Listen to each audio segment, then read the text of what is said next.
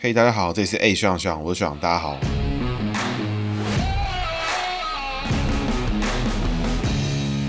嘿，大家好，这里是 A 学长学长，我是学长，大家好。学长又回来啦！今天要把之前开的系列终结掉一个哦，就是二零二二台北市长预测系列。那这一集的命理资讯量会比较大哦，这一集命理资讯量会比较大，所以大家可能要多听几次哈。不熟悉的听众呢，也欢迎你先把过去的蒋万安、陈时中、黄珊珊、韩国瑜的这几集去补齐一下。那里面有他们的背景知识跟这些人的相关政治背景，那也欢迎你们去听听看这几集的内容。首先呢，要先跟大家分享一下，就是说我们生肖姓名学是以这个人的姓名跟他出生的年次、天干地支，也就是年次跟生肖。还有姓名进行交叉计算得到结果，但是配合流年的天干地支来推导的话，就可以知道这一年的走向。那也有人说是运势啊，不过在我的实验之下呢，我是觉得比较像是算出那一年的感受。所以说呢，流年很好，代表那一年可能很爽，很有所得，但其实未必呢是他个人的发展很好，反而有可能是他那一年失业，然后到处游山玩水，认识一些朋友。那从世俗眼光来看起来呢，这就是转折期，然后不知道他在干嘛。但是从心灵上面跟他个人的观感来看的话，他反而很有可能在这个过程之中找到心灵的满足。当然相反的呢，有可能从姓名来看，这一年流年超差，有可能反而代表说这个人工工作超努力、超累，事业大突破。那感情呢，也是结婚。生小孩，结果呢，在过程之中跟另一半有口角，所以感情上面可能是有一些摩擦的。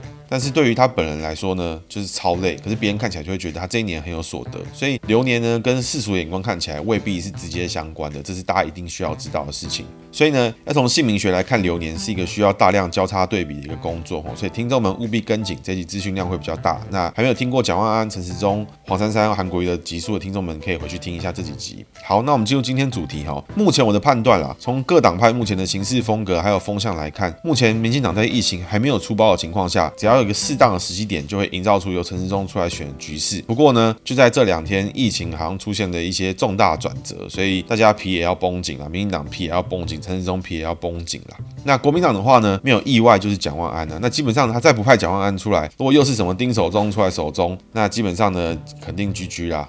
那韩国瑜的话呢，我最后会点评一下，我是很期待看到韩国瑜出来跟蒋万安过个两招。但是如果还是韩国瑜出来的话，那我觉得国民党可能也没什么好好搞了。对，如果台北市长还是韩国瑜出来的话，那我真的是还会国民党笑死。那民众党的话呢，如果黄珊珊二零二二不出来，基本上民众党下一个可以讨论的议题就是他们什么时候可以解散。那如果不选台北市黄珊珊，基本上就是 GG，民众党 GG。对，然后没什么好讨论。所以就我的判断呢，合理的情况就是撒卡都、陈时中、蒋万安、黄珊珊这三个人出来选。当然你要要讲的话呢，还有。可能是有黄国昌啦、林长佐啊什么的，基本上是取决于不同党派的议员提名策略了。那就我对这些党派的个性了解呢，我发现他们其实不太喜欢出来当头啊，觉得自己出来选所以耗费什么政治能量之类。反正我觉得他们的有很多说法。那我从政治的操作上面来看的话，有个母鸡带小鸡都可以把声量带得更高，我觉得都不是什么坏事。所以呢，在二零二二台北市长的选举里面，合理的撒卡都呢，就是陈时中、蒋万安、黄珊珊这三个人。那我先从姓名学角度切入，那基本上我的做法呢，就是把这个人走入公众视角的时间，或是事业上取得重大成就的时间，拿来对比未来的选举年，再看他这个人本身他自己的姓名生肖年次的格局，来交叉比对出他们的情况。所以这些人呢，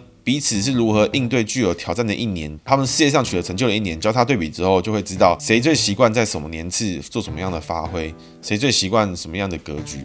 交叉对比之后，就会发现表现最好的那个候选人有可能就是胜选的几率。不过必须说呢，对比未必是准的，也有可能他超差，但是他超累，但他还是选上了。但是我们是可以用多次的比对跟多次的时间来交叉验证，说哦，原来他习惯这样的做法。好，那我们从陈时中开始。陈时中呢，在公众视角里面大爆红是在二零二零年年初来，就是猪年尾鼠年头的时候，那就是在二零一九年十二月的时候，就是在武汉爆发了武汉肺炎。那基本上全世界的大流行是从二零二零的二月三月开始，基本上就是庚子年鼠年没有错。那庚子年看陈时中的话呢，陈时中状况其实是蛮差的哈。陈时中的时里面之前有提到，就是时那个时间的时的那个日，然后右边一个寺庙的寺，寺庙的寺呢，从将相寺上面那个寺跟底下的那个寸都是大生肖不能用的部位哈。所以呢，陈时中本身是属龙，那在逢老鼠的时候也是大生肖，那他们的格局就是一致的，都是风格十足，非常的走下克的格局，也就是他的个性会比较固执，比较有自己的 style，比较有他自己的风格。所以可以看到，在二零二零年，我们的部长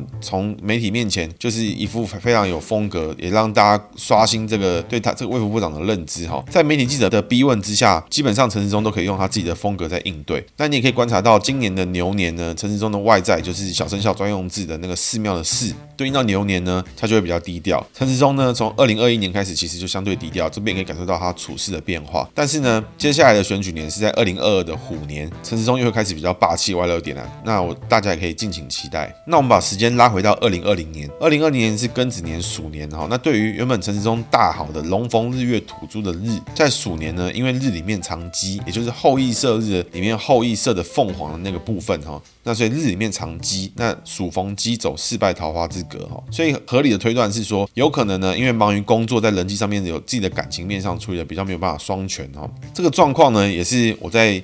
解读命理跟一些人询问我问题的时候，我常常会发现的状况，就是很多人会说碰到其他门派啊，就是或是一些不同的流派或是异国的这种解读，都会说啊，你的人啊就只能事业跟感情做一个选择，要事业要大好呢，感情就会受损，要择一啦。那这种说法，我觉得用命理来解读，我会觉得有点太玄了。基本上，我觉得科学一点的解释方式就是，你一天呢就只有二十四小时，那你扣掉睡觉呢，你把剩下的时间全身心投入在工作，那基本上呢，你就不用再期待感情了，你。根本就是只能在那边工作，你哪有时间去搞感情？没空嘛，对不对？那相反的，如果你把剩下所有时间都投入在感情上面，就都没有都没有工作，那其实蛮恐怖的，就是恐怖情人的概念了。但是呢，如果你把工作跟感情平均均衡的分配，那你高几率呢就跟一般人没什么两样。大家不要误会哈，我对一般人没什么意见，跟一般人没两样，基本上都不是坏事。那你要拼到像陈时中疫情前期不睡觉啊，睡办公室啊，天天躺沙发，基本上呢。势必呢是会失去掉一点人际位的发展了，这是很合理的状况。那失败桃花的格局之中是隐含了感情出包的状况哈，那这边就要看阿松部长个人的修养了，那这边就不做多的预测。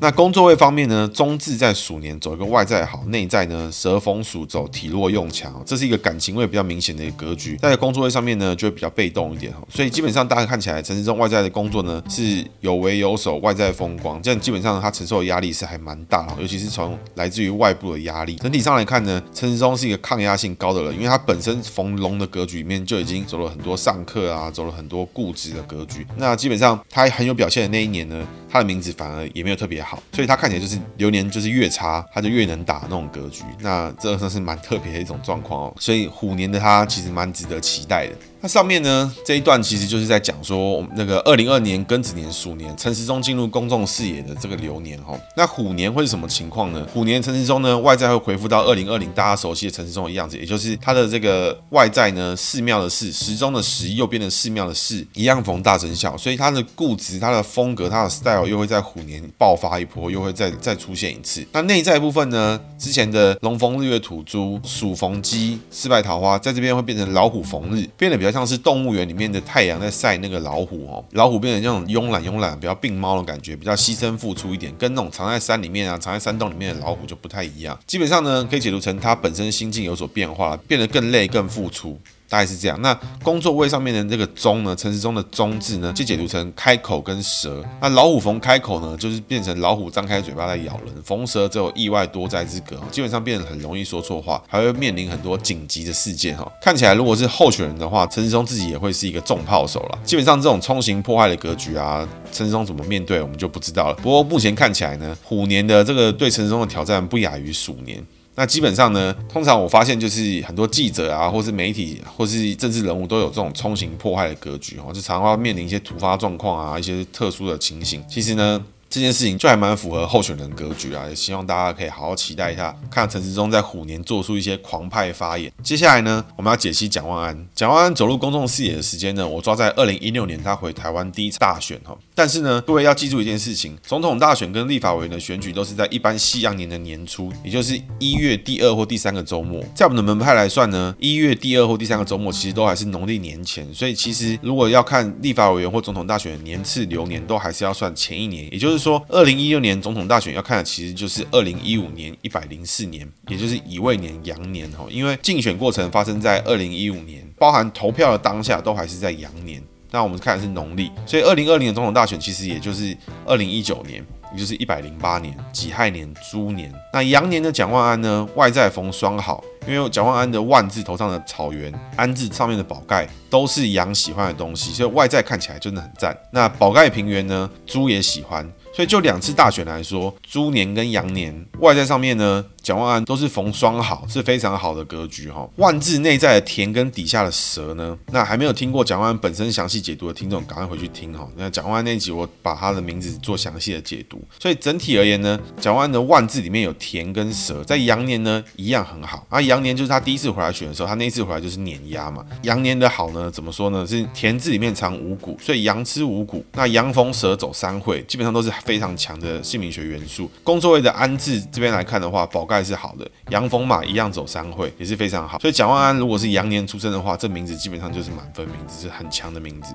所以我们可以看到，二零一二年的羊年大选，蒋万安回来就是很少，从自己党内一路扫，把漏数也扫掉，再把民进党的扫掉，就一路扫。那连我们家外面公园整排阿桑都被他扫掉，就是那种万安跟你说晚安，那种多开心，大家都投他。所以蒋万安在二零一六年，其实他的名字格局是很强的哈。那在二零二零年呢，猪年的大选里面的万字之中的田跟蛇就很刺激了，因为差别呢，田跟蛇逢猪跟逢羊就是完全不同的格局。那基本上呢，在那年大选，他票数也被吴怡农拉近。很多，因为呢，田藏五谷对于猪是好的，但是猪逢蛇呢，走意外多灾之格，所以可以看出来，蒋万安在那一年呢，选起来也是比之前还要辛苦，也有很多突发的议题、突发的状况需要蒋万安来做回应。那安字呢，也从羊年的马逢羊走三会，变成单纯的五行走上克，所以就选情面来讲，猪年比羊年辛苦，这个也是蛮符合姓名学的流年。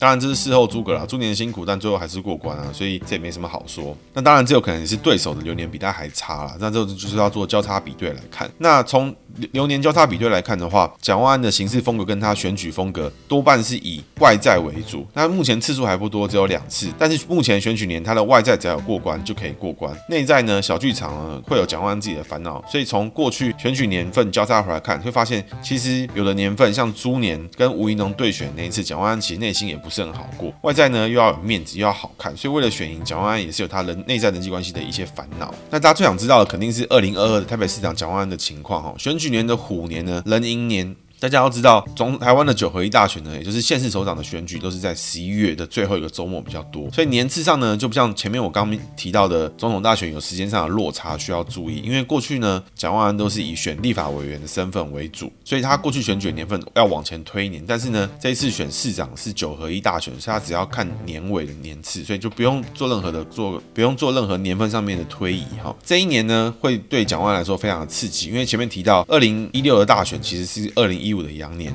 二零二零的鼠年大选其实是二零一九的猪年，都是蒋万安外在平原宝盖的地方过关。但是在二零二二年的虎年呢，就非常非常惨烈哈。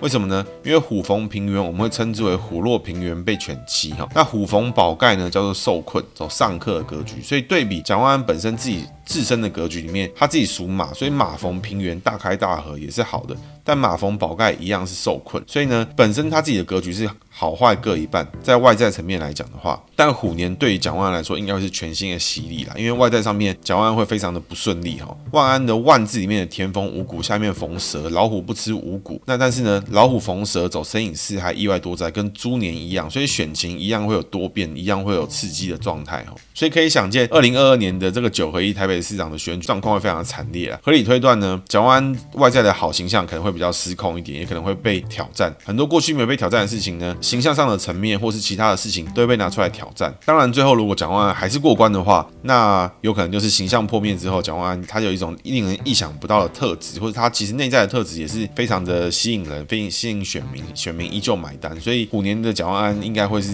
非常挑战的一年哈。目前看起来虎年对他来说是个巨大的挑战了。坚持要赢的话呢，蒋万安一定要做好心理准备。虎年的台北市长九合一大选跟过去两次的立法委员选举绝对不是相同等级的挑战。对于蒋万安本身自己来说，绝对是 next level shit，绝对不能开玩笑，一定要做好万全准备。那黄珊珊的话呢，发迹的年份在鼠年啊，也就是疫情开始之后。当然，他过去有很多选议员啊，选很多不同公职的这个年份，从他很早就出道了。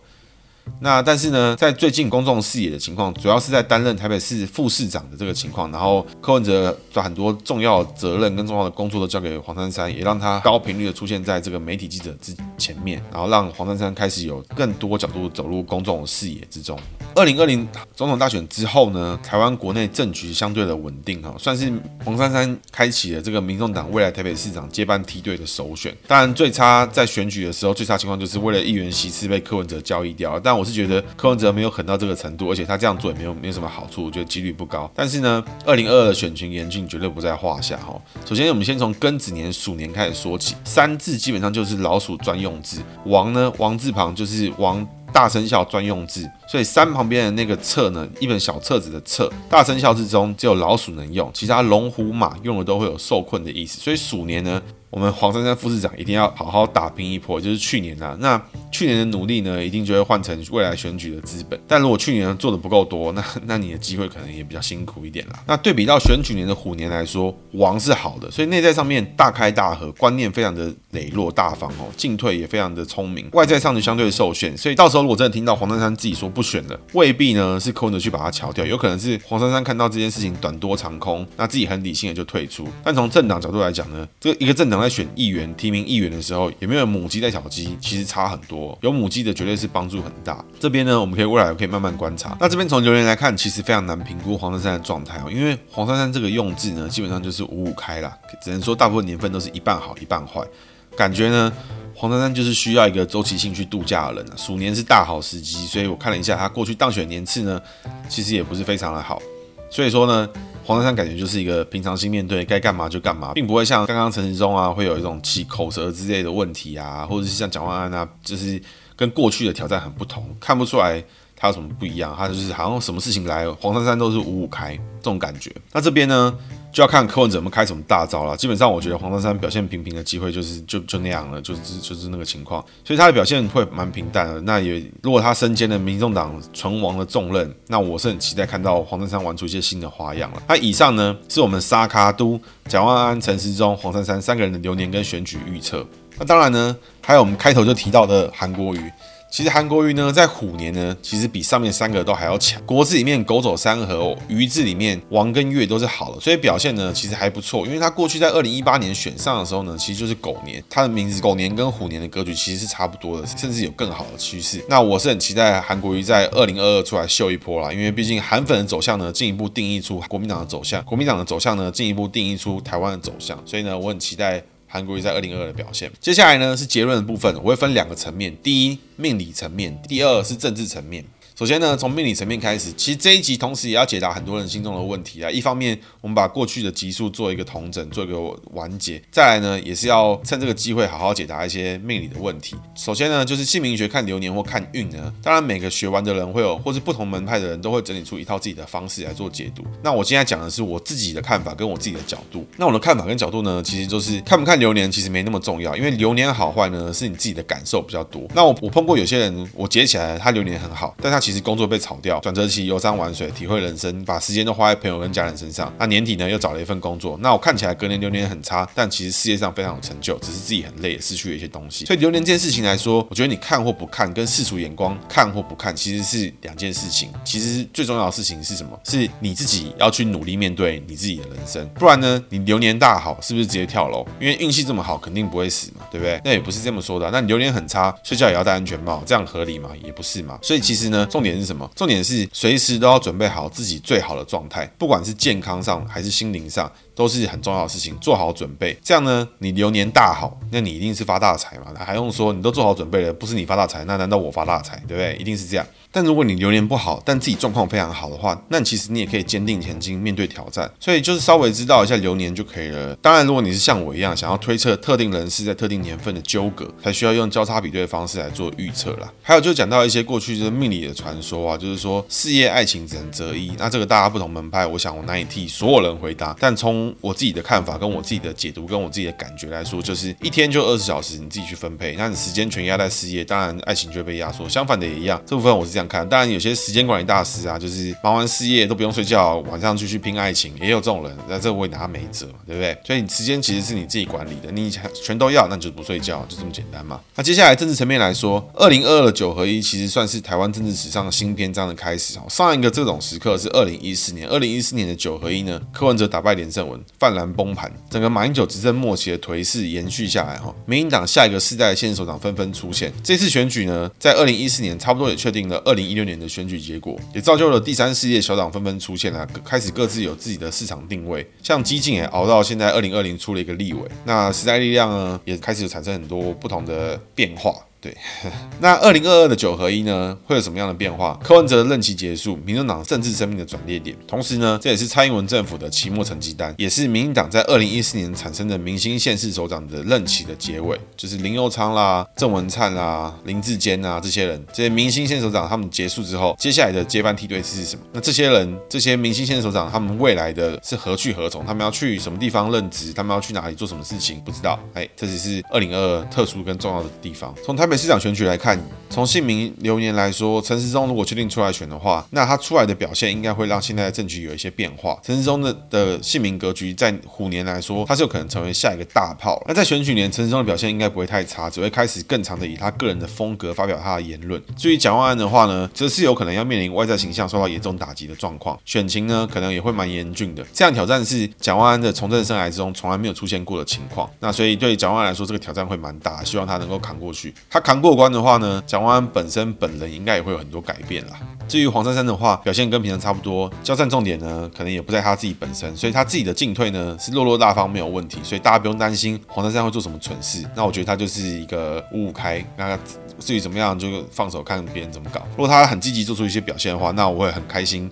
看到终于有另外一个强人女性的诞生，那我们是期待她的出现了。那我自己看完的感觉呢，我会觉得蒋万安其实选不上的几率其实还蛮高的哈。那对手是谁我不知道，但虎年蒋万安过得不开心是可以想见的状况。对手是不是陈时中呢？就要看疫情的发展了。现在看起来呢，这疫情最近好像急转直下了一波，所以大家可能要自己小心一点，皮绷紧，戴口罩戴口罩，洗手洗手，不要去一些有的没地方嬉皮笑脸，然后再怪别人，还是你自己的问题。那基本上呢，我觉得在二零二二的九合一大选里面，陈时中出来选。几率还是蛮高的，所以大家敬请期待他的表现。那以上呢是今天的节目的内容。那今天节目内容比较硬，比较难哦，我还是想把一些比较复杂的概念带给大家，因为过去呢，大家都听到我在解这个人。对的，对应到他自己本身的格局。那从流年角度来看，跟实际上面有一个挑战在那边的时候，会发生什么事情？那怎么样去对比？然后我的思路是什么？我会把大家分享给大家听。所以也希望趁这个节目呢，把一些姓名学或我自己对命理的观点跟大家分享。如果有问题想要细问的话呢，欢迎你留言发问，或者是私讯我的粉砖啊，私讯我的 Instagram 啊。其实还蛮多人跟我聊过天，我也蛮开心的。那也希望你们分享我的节目。Thank you.